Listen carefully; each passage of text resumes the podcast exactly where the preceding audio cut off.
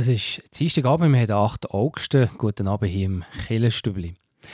Im Juli und August gehen wir an unserer Sommerserie viermal ins Tessin, ins Kloster Madonna del Sasso, wo uns der Kapuzinermönch, der Mauro Jörin, mehr zu dem imposanten christlichen Bauwerk erzählt. Heute im dritten Teil geht es aber auch ein bisschen um ihn. Er ist ja ein weit gereister Mönch gsi, hat verschiedene äh, wichtige Posten inne und arbeitet heute aber wieder ganz bescheiden daheim im Klostergarten. Er erzählt uns von seinem Werdegang. Und auch ganz spannend, in den Veranstaltungstipps, da geht es um ein Spektakel mit Licht, und zwar in der Scherzlikille zu tun. Da gibt es rund um Maria Himmelfahrt eine ganz spezielle Lichtshow, nämlich wenn die Sonne den Chor erleuchtet. Und dann fragen wir in der Frage der Woche mit der Pfarrerin Christine Sieber auch noch, warum also man seine toten Großeltern nicht besuchen im Himmel. Wir haben die nächsten drei Mal Kinderfragen zu theologischen und religiösen Themen. Jetzt aber zuerst zu den Nachrichten.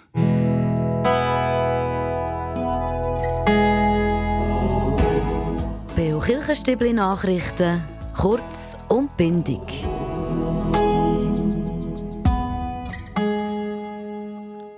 Locarno, da thront ja die Madonna del Sasso über der Stadt. Ein Standzählbändchen führt die steile Strecke auf und wenn man läuft, kommt man dann auch an einem schönen Kreuzweg entlang. Und jetzt im Juli und August nehmen wir euch viermal mit auf Locarno, unserer Sommerserie. Heute gehört der dritte Teil. Ich bin die Kirche und die Klosteranlage besuchen. Empfangen hat mich dort der Bruder Mauro Jörin. Er ist Theologieprofessor, ist um die Welt gereist, ist Oberer von der Madonna del Sasso und zuletzt auch Generalminister von der weltweiten Kapuziner zu Rom. Aufgewachsen aber ist er bescheiden, zu Bivio, in den Bergen. Und das heisst für ihn, dass man eben nicht eng, engstirnig muss sein, wenn man in den Bergen und in engen Tälern aufwächst, sondern eben ganz im Gegenteil. Es öffnet ihm den Geist und Möglichkeiten, sagt der Bruder Mauro. Ich bin in einem Ort aufgewachsen, das letzte Dorf im Tal, und wir haben drei Übergänge. Über den Julierpass kommen nach St. Moritz, über den Septimerpass ins Bergell und über den Stallerberg ins Afers. Wir sind immer offen gewesen, über die Berge raus. Oder? Also, die, äh, mein Großvater, Muttersitz ist von Italien hergekommen, jedes Jahr. Während dem Ersten Weltkrieg hat er immer zurück können nach Italien, darum ist er geblieben. Also so, ähm, für mich sind Berge keine Hindernisse sondern Orte, wo man sich öffnet zu anderen, wo, wo schauen, was machen die auf der anderen Seite vom Berg.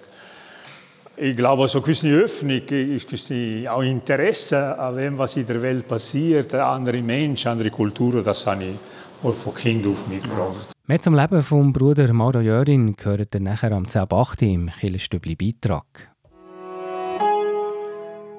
Die reformierte Kirche Bern Jura Solothurn organisiert zusammen mit der Uni Bern einen spannenden Kirchenbautag, wo wahrscheinlich viele verantwortliche Kirchgemeinderäte könnte interessieren. Der fünfte Schweizer Kirchenbautag widmet sich im Thema kirchliche Immobilienstrategien. Es gibt Referate und Diskussionen und es werden Möglichkeiten gezeigt zur Kostensenkung und auch zur optimierten Nutzung von Kirchenräumen. Und am Nachmittag von dem Tag werden ja ganz viele konkrete Beispiele vorgestellt. Der Tag der ist am Freitag, am 1. September in Bern. Man muss sich dafür anmelden. Informationen und den Anmeldelink findet ihr auf unserer Webseite in der Beschreibung zu dieser Sendung auf kibio.ch. Das Strassenmagazin Surprise kennt wahrscheinlich fast jeder, der mal an einem Bahnhof ist vorbeigelaufen und Surprise wird 25-jährig. Es gibt sozial benachteiligte Menschen ein Gesicht unserer Gesellschaft. Hilfe zur Selbsthilfe lautet das Konzept von Surprise, um eben benachteiligten Menschen noch Erwerbsmöglichkeiten zu geben. Und in dem Sinne ist es so ein Angebot, für das sie wieder teilhaben am gesellschaftlichen Leben. Spannend, Surprise trägt 60% der Kosten selber. Für den Rest braucht Spenden und Unterstützung. Unter anderem kommt die Unterstützung auch von der katholischen Kirche von der Region Bern. Übrigens, hier ein Tipp aus unserem Kirchenfensterarchiv. Wir sind mit Surprise mal auf einen Stadtrundgang gegangen. Das bieten sie nämlich auch an. Den Link zu dieser spannenden Sendung findet ihr auch auf unserer Webseite.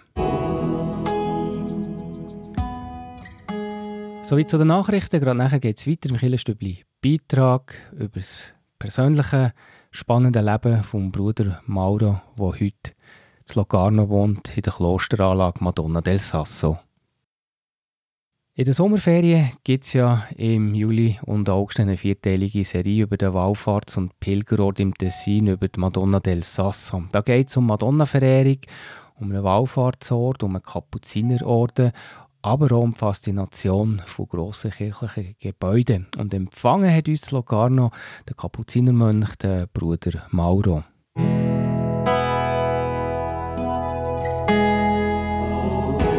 Der Beo Kirchenstibli Beitrag über Gott und die Welt.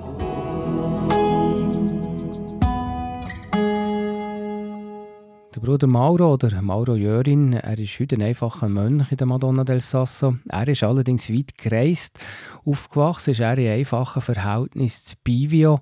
Er ist nachher in die Welt rausgegangen, Theologieprofessor geworden, Generalminister der Kapuziner und von ihm wollte ich wissen, was oder wieso es ihn in die Welt hat rausgezogen Ja, das, ich habe mich selber auch gefragt, wie es dazu gekommen ist.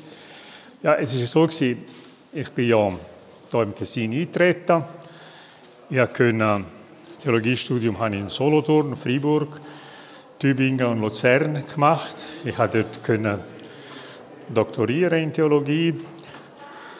Äh, ich habe das Glück gehabt, dass Vivio mich prädestiniert hat für Sprachen.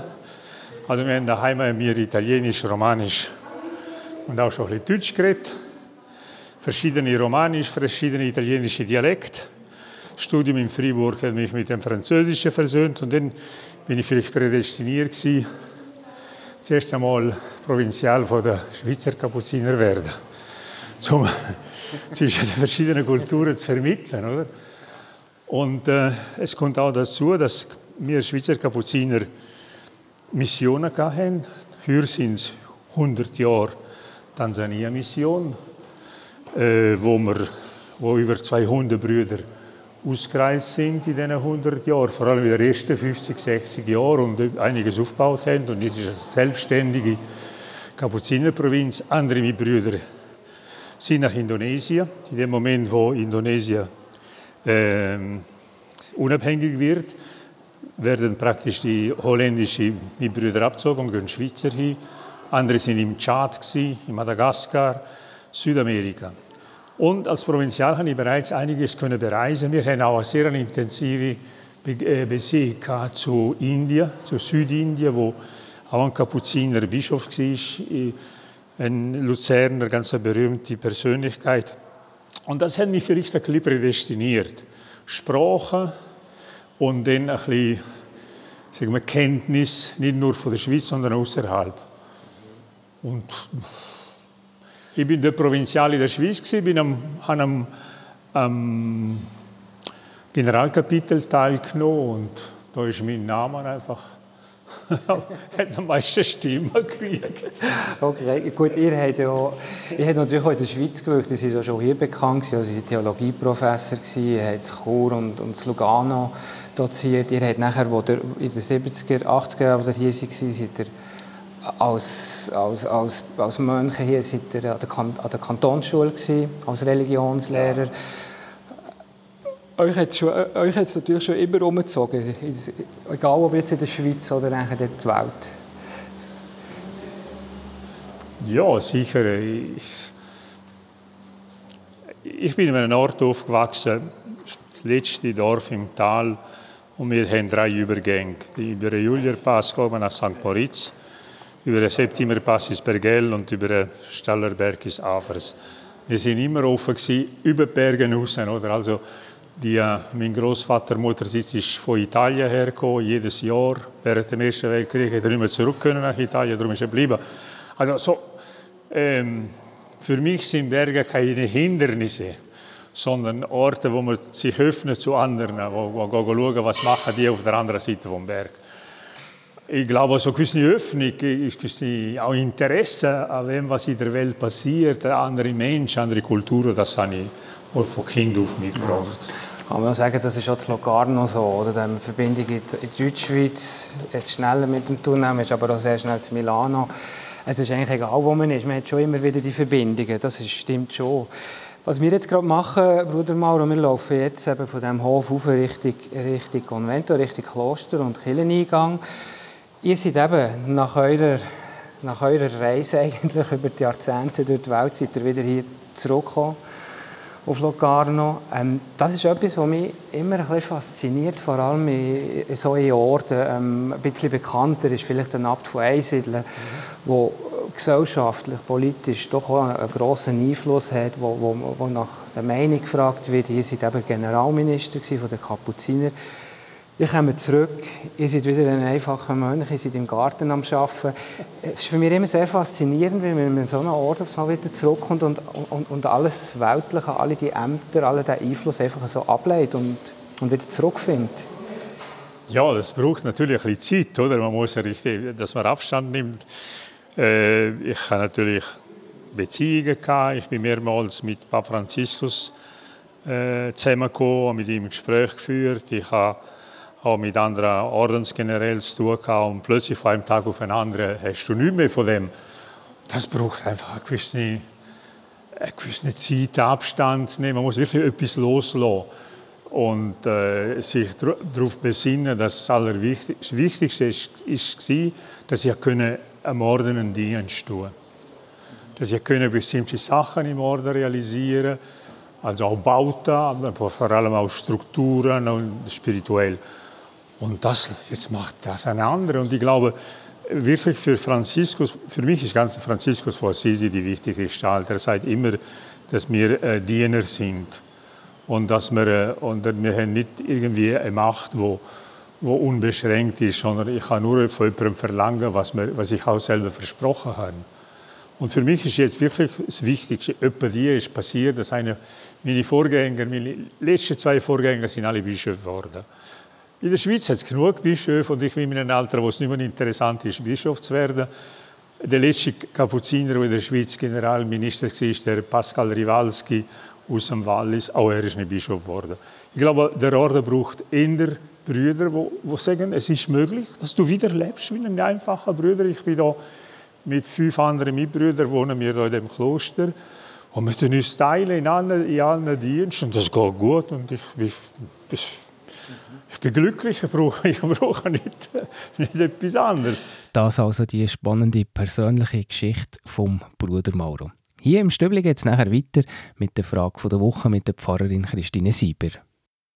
Heute starten wir eine spannende Serie der Frage der Woche und zwar zu Fragen, die Kinder haben zu Gott und Religion. Heute geht es um Verstorbene und den Himmel mit der Pfarrerin Christine Sieber.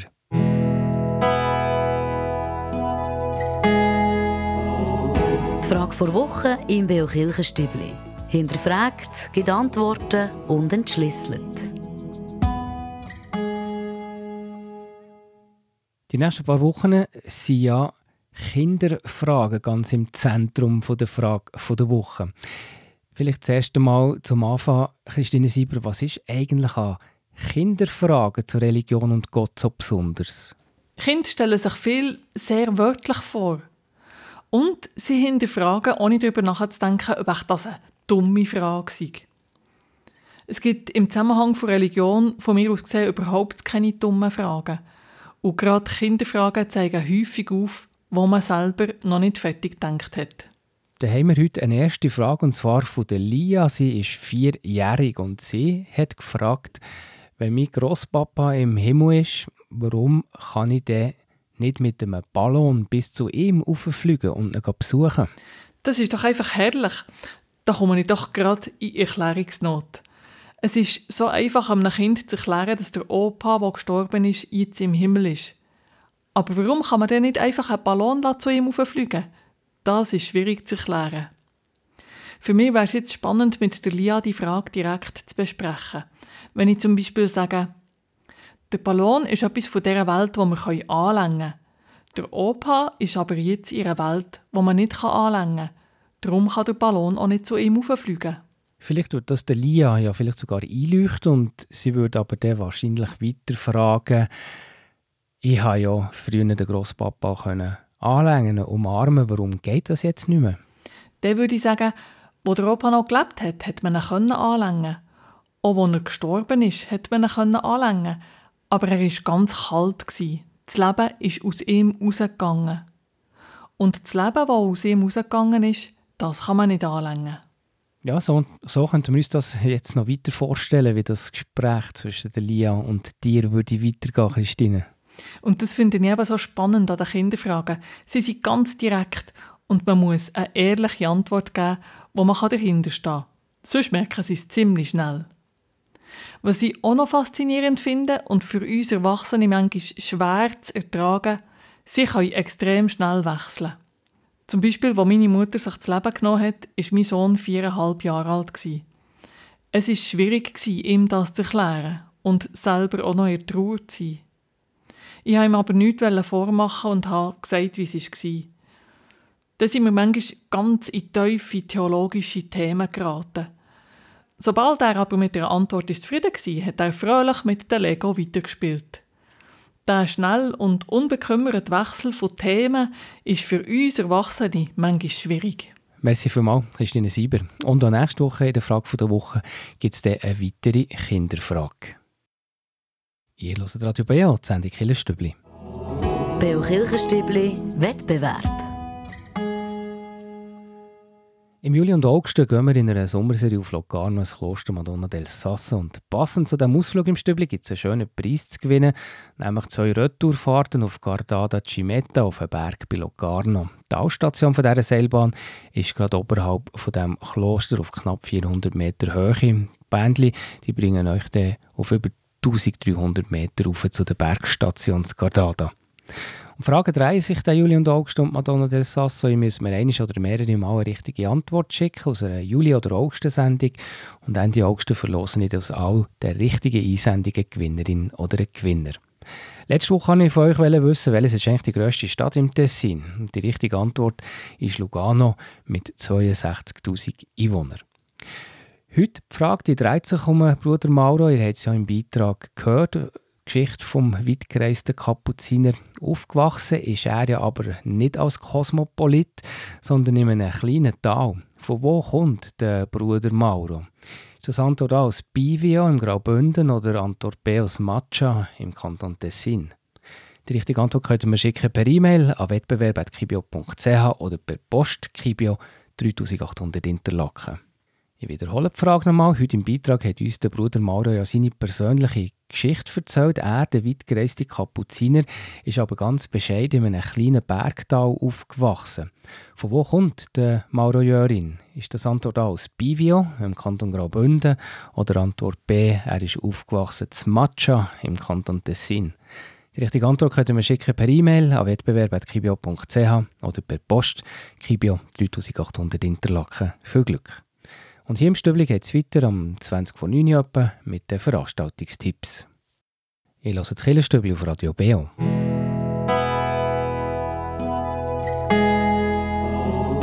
Veranstaltungshinweis. Was läuft in Kirche und Gesellschaft?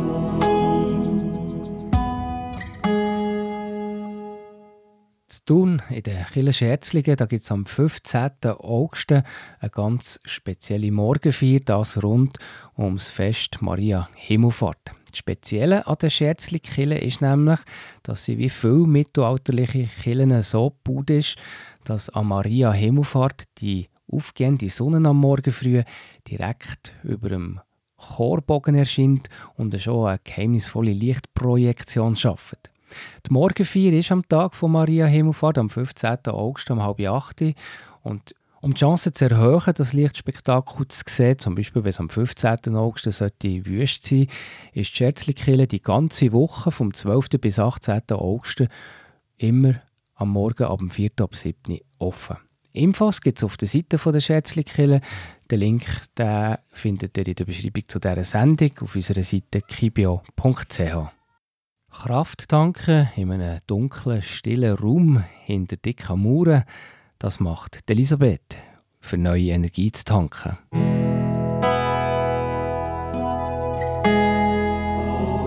Der Beo Kirchenstübli Kraftort. Hier erzählen Menschen, wo sie sich besonders wohlfühlen, wo sie Kraft und Energie tanken oder Gott näher sind. Das ist ein Kloster, das ein Gästehaus hat. Und dort kehre ich sehr gerne ein. Und ganz besonders im stillen Raum kann ich ganz lang verweilen. Und dann komme ich wirklich mit neuer Kraft zurück. Das war es vom Killenstübli für heute Abend. Der Dienstagskillenabend auf Radio BA geht aber weiter, nachher am 9. Uhr mit der Hintergrundsendung Killenfenster und die führt euch ins Gletscherdorf auf Grindelwald. Grindelwald hat nämlich einen bekannten Theologieprofessor den Pfarrer Rudolf Bohren. Der Uli Hering, der redet mit dem Pfarrer Martin Westcott, der über äh, Rudolf Bohren geforscht hat. Unter anderem stellt er das Buch Schnörkelschrift vor von Rudolf Bohren, wo viele originelle Geschichten aus dem Gletscherdorf beinhaltet. Ein ganz spannendes Killenfenster aus Grindelwald, eine Sendung vom Pfarrer Uli Hering, gerade nachher am 9. Und am nächsten Sonntagmorgen, am 9. Uhr am Morgen, da gibt es wie jeden Sonntag den Beo-Gottesdienst. Am nächsten Sonntag, am 13. August, ist, kommt der mit der Heilsarmee Interlaken. Predigt hat Miriam Schulz. Und am Mikrofon für heute Abend verabschiedet sich der Tobias Kilcher. Merci für zuzuhören. Euch wünsche ich eine ganz gute Woche. Wir hören uns am nächsten Dienstag wieder.